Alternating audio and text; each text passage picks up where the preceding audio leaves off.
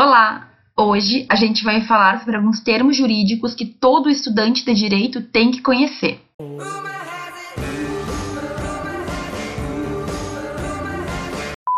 A cada dia, o mundo jurídico nos apresenta palavras novas que a gente vai ter que ir adaptando e inserindo no nosso cotidiano. Desde o primeiro dia de aula, no entanto, os professores vão fazer uso de algumas palavrinhas que, se a gente não conhecer, o nosso entendimento fica bastante prejudicado. Hoje eu vou falar de algumas dessas palavras que todo aluno iniciante de direito tem que conhecer para poder entender do que a gente está falando na faculdade.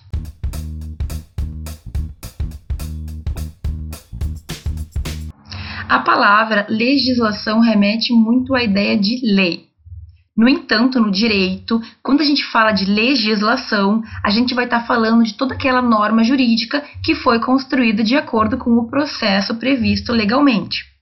Então, quando eu falar de legislação, eu tenho que pensar não só nas leis, mas em todos os tipos de normas jurídicas que foram corretamente feitas e que por isso impõem alguns deveres, impõem algumas obrigações e também alguns direitos a todas as pessoas. Dentro de legislação, então, eu vou compreender a lei, mas também eu vou compreender a Constituição, eu vou compreender decretos, eu vou compreender outros tipos de leis especiais que existem e tudo aquilo que então foi feito legalmente, foi sancionado, ou seja, foi aprovado por, por todos aqueles que deveriam aprovar e que está em vigor.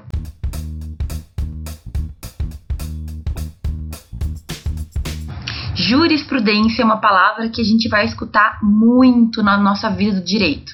Muito mesmo. Por quê? Porque é a forma como a gente se refere à grande maioria de julgados, a grande maioria de decisões de um determinado tribunal sobre um determinado assunto.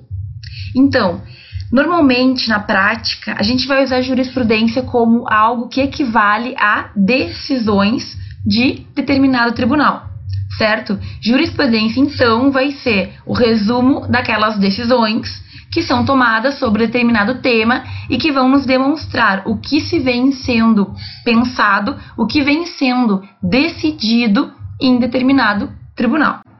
Muitas vezes, na prática, tanto professores como advogados vão falar a palavra, vão usar a palavra jurisprudência para se referir a determinados julgados. O que é um julgado? É uma decisão. Um julgado é uma decisão que foi tomada por juízes ou por desembargadores, enfim, sobre algum assunto. Quando então o professor pede para que o aluno pesquise jurisprudência, ele quer que o aluno entre no site do tribunal e busque decisões sobre aquele tema. Quando, no entanto, um advogado fala que o seu caso está fundamentado na jurisprudência, ele quer dizer que um ca casos parecidos com o dele já foram julgados como ele está pedindo, requerendo naquele momento. Mas o uso do termo jurisprudência apenas como significado de julgado não está muito correto, porque a jurisprudência ela vai significar o entendimento majoritário dos tribunais acerca de determinado assunto e não apenas uma decisão isolada que não é jurisprudência, vai ser apenas um julgado entre muitos existe a figura da jurisprudência pacífica. Isso acontece quando, em grande parte ou quase em 100% dos casos, o tribunal decide para o mesmo sentido. Então, por exemplo, depois que o tribunal julgou 100 casos e em 99 deles ele definiu de uma forma ou de outra, a jurisprudência é considerada pacífica já não existem mais dúvidas acerca do entendimento do direito naquele tribunal.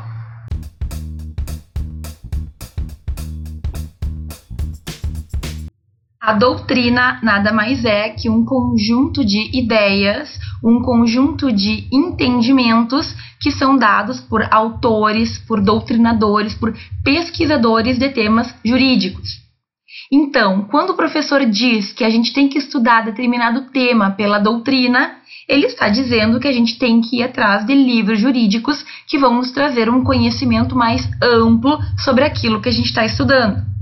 Eu posso estudar pela lei, mas às vezes, na maioria das vezes, se a gente lê a lei crua, a gente não entende tudo aquilo que ela está querendo dizer. Ou pelo menos a gente não vai ter um conhecimento amplo sobre as discussões sobre alguns pontos controvertidos e todos os temas que, na verdade, é o trabalho da doutrina nos apresentar. Então, por exemplo, se eu estou estudando direito civil, a doutrina jurídica do direito civil vai ser um grupo de autores, um grupo de pesquisadores que tem então uma compreensão mais aprofundada do tema. A doutrina é muito importante para todo mundo que é estudante de direito porque ela nos traz uma compreensão mais ampla, mais aprofundada do tema que a gente está estudando.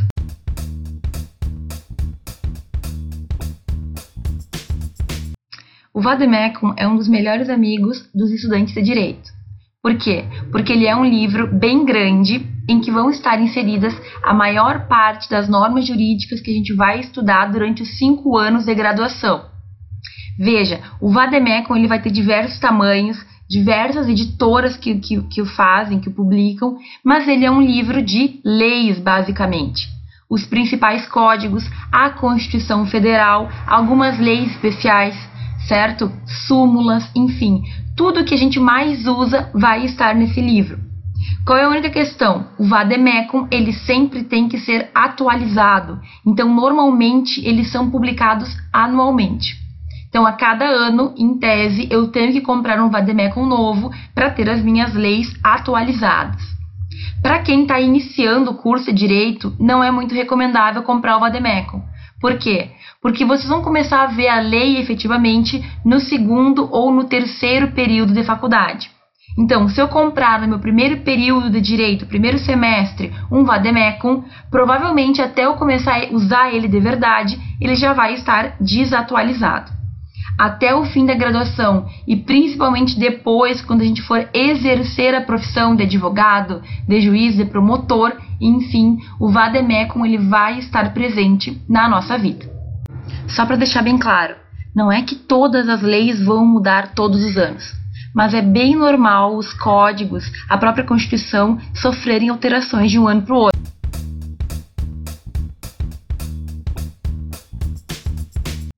O artigo nada mais é que a primeira subdivisão de uma lei. A lei normalmente é composta por vários artigos que serão, por sua vez, subdivididos em parágrafos, incisos e alíneas. Artigos, parágrafos, incisos e alíneas são subdivisões de uma norma jurídica. Normalmente a gente vai falar da lei em sentido estrito, mas quase todas as normas, regulamentos, enfim, vão ter essa subdivisão. Por quê? Para a gente poder entender mais fácil, para a gente poder se localizar e para que os temas fiquem separados de acordo com, enfim, o que eles querem referir. Aqui nessa imagem eu já marquei para vocês o que é cada um deles. O que a gente tem que saber no primeiro momento? O artigo ele vai ter o seu caput, que vai ser então a primeira parte, a parte principal, a parte inicial, em que ele vai remeter algum assunto, e ele pode ainda ser subdividido em parágrafos, que normalmente vão remeter a exceções ou algum outro tipo de regramento que o caput não ia dar conta de determinar. Também existem os incisos, que sempre serão determinados com o número romano, e por fim, nós temos ainda as alíneas que sempre serão definidas com letras do alfabeto. A, B, C, D, E, enfim. Bom, esse vídeo tratou de apenas alguns dos muitos termos jurídicos que um aluno tem que saber para começar a entender algumas questões básicas da faculdade de Direito. Eu ainda vou fazer muitos vídeos sobre outros temas que também podem ser um pouquinho complicados, mas que se a gente falar simplesmente já nos facilita muito. Se tu tem alguma sugestão, se tu tem alguma ideia para me dar, alguma pergunta para fazer, pode comentar embaixo do vídeo que eu vou responder o mais rápido possível. Eu espero que vocês tenham gostado desse vídeo e até o próximo.